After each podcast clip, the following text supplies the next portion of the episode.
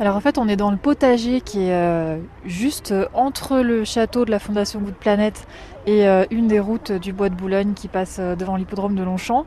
Et au fond du potager, bah, il y a des ruches, et dont une ruche pédagogique. Les enfants sont en train de passer euh, par petits groupes auprès de la ruche pour voir les abeilles qui grouillent à l'intérieur, et la propolis, les alvéoles, etc.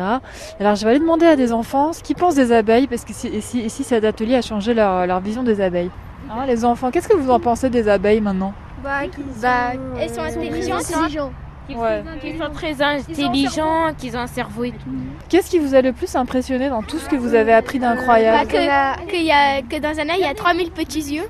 Ça fait beaucoup plus que nous, hein. Et toi Oh, que les, les ouvrières, et bah, elles vivent que 45 jours. C'est pas beaucoup, hein. Alors que les, euh, la reine, elle euh, vit que entre 3 et 5 ans. Vous aimeriez, vous, vivre seulement 45 jours et bosser pendant les 45 jours de votre vie Non Pas du tout. Ah ouais, c'est un peu court 45 jours, surtout si on passe tout son temps à bosser. hein.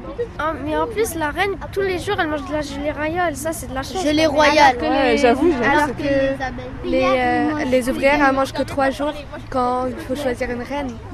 Ouais, c'est quand même un peu injuste comme système. Qu'est-ce que tu veux me dire, toi Maintenant, je vais- on va tous respecter les abeilles. Ah, ça, c'est une bonne nouvelle. Et quand, quand ils portent des trucs euh, comme des charges, là, Du pollen oui, voilà, bah, ils sont bien chargés.